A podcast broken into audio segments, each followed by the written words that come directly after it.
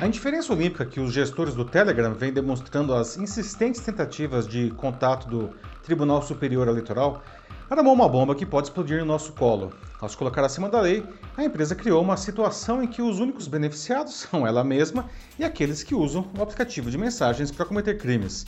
Qualquer movimento criará prejuízos aos brasileiros, como a empresa já deixou claro que não colaborará com a justiça para tornar seu espaço saudável, Tentativas de contato e até atitudes enérgicas, como multas, devem ser solenemente ignoradas por ela. Isso tornará o já tóxico ambiente da plataforma ainda pior. Por outro lado, uma atitude mais drástica, como banir o serviço, prejudicará aqueles que fazem um uso ético e legal de seus serviços. Eu sou Paulo Silvestre, consultor de mídia, cultura e transformação digital, e essa é mais uma pílula de cultura digital para começarmos bem a semana, disponível em vídeo e em podcast. Esse assunto esquentou nos últimos dias quando o presidente do TSE, Luiz Roberto Barroso, levantou a possibilidade de o Telegram ser banido do Brasil pela sua postura.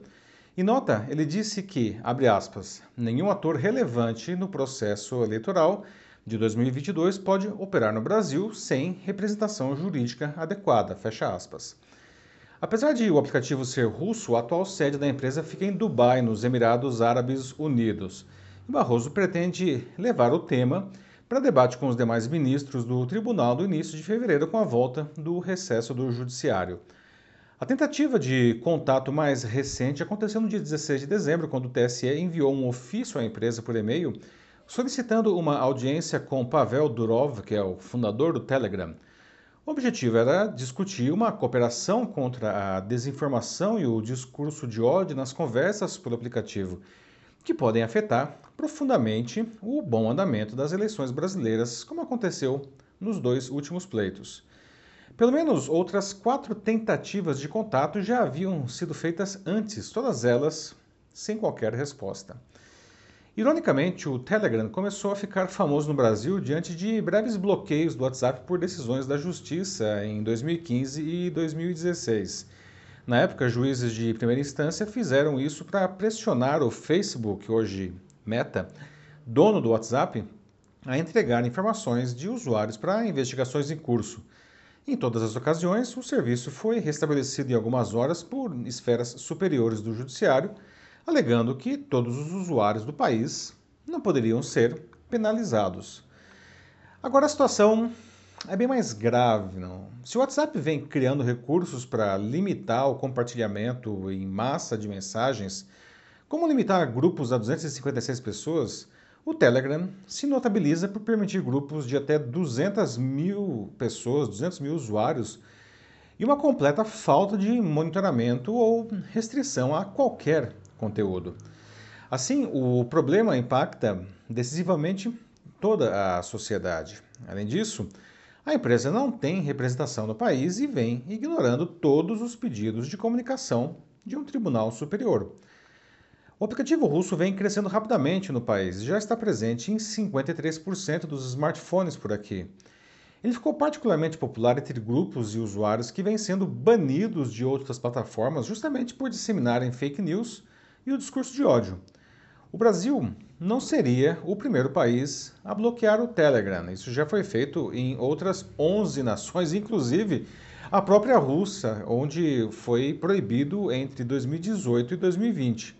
A Alemanha também estuda banir o aplicativo por conta da ausência de qualquer controle na desinformação e no discurso de ódio. Ainda assim, um bloqueio do Telegram durante o processo eleitoral, ou, enfim, definitivamente, gera muitas controvérsias. Não? Tanto que a constitucionalidade desses bloqueios está, inclusive, agora em discussão no Supremo Tribunal Federal. É inevitável perguntar se isso não seria um exagero, não? prejudicando mais que ajudando a sociedade. Afinal, é de se supor que a maioria dos usuários ali realiza só atividades listas e éticas. Além disso, não há garantias que um bloqueio resolva o grave problema da desinformação e do discurso de ódio.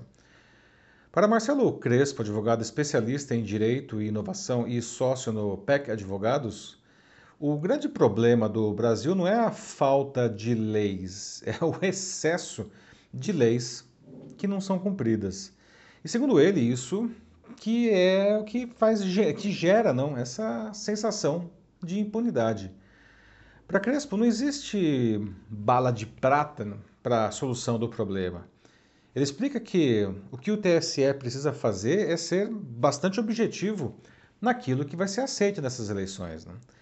O Marco Civil da Internet e as regras eleitorais atualizadas a cada eleição ah, deveriam dar conta disso daí.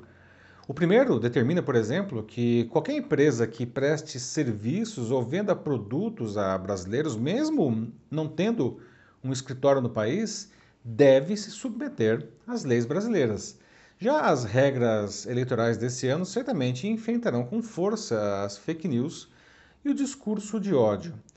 Desde a eleição de 2020, o TSE vem fazendo parcerias com as principais plataformas digitais como WhatsApp, Facebook, Instagram, Twitter e o TikTok para justamente combater esse problema em conjunto. O ministro Barroso explicou em nota que, abre aspas, Muitas dessas iniciativas se juntaram ao tribunal em sua missão de garantir que os eleitores tenham acesso a informações verdadeiras sobre o processo eleitoral para que possam exercer o seu direito de voto de forma consciente e informada. Fecha aspas. Crespo explica que as Big Techs estão conversando com o TSE, não, porque ah, não interessa a essas empresas ter, evidentemente, a sua operação suspensa por aqui. Não. Para ele, elas ganham muito dinheiro, então seria razoável esperar que dessem uma contrapartida para não deixar que isso daqui vire uma terra sem lei, nas palavras dele. Outra coisa que se discute é punir os candidatos que espalhem notícias falsas ou discursos de ódio ou cujos apoiadores façam isso em seu nome.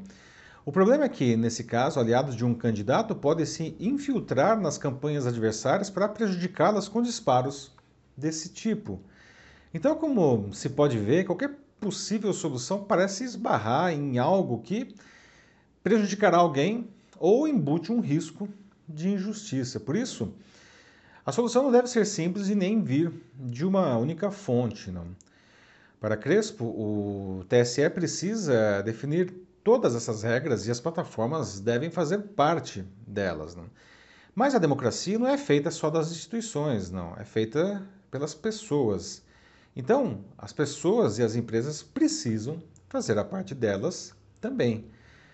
A grande ironia é que as instituições democráticas estão sendo atacadas graças às liberdades que elas garantem. Toda essa confusão que está sendo gerada pelo Telegram só existe porque a liberdade de expressão está sendo garantida. Não? Se estivesse em um regime autoritário, talvez essas empresas fossem proibidas de operar.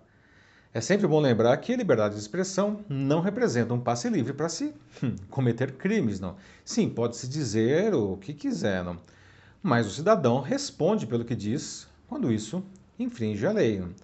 É por isso que a Constituição assegura a liberdade de manifestação de pensamento, mas veda o anonimato. Sei que é uma visão romântica esperar que todos os candidatos e os usuários se comportem adequadamente nas redes sociais, ainda mais nesse ano. Não? Isso não vai acontecer. E ao que tudo indica, o Telegram tampouco vai colaborar, não abrindo terreno aí para uma verdadeira carnificina digital que pode colocar a própria democracia em risco. Por isso não será surpresa ver o aplicativo lá, banido no Brasil, não mesmo com o prejuízo que isso possa causar a muitos que usam a plataforma honestamente. E aí, uma vez mais, os maus hábitos de poucos prejudicarão muitos. É isso aí, meus amigos. Me diga uma coisa, como anda seu uso das redes sociais em tempos de tanta desinformação e práticas antiéticas no mercado? Você vem conseguindo posicionar o seu negócio, a sua carreira? Não? Se estiver precisando de ajuda, mande uma mensagem para mim, será um prazer ajudar você nisso. Eu sou Paulo Silvestre, consultor de mídia, cultura e transformação digital. Um fraternal abraço. Tchau.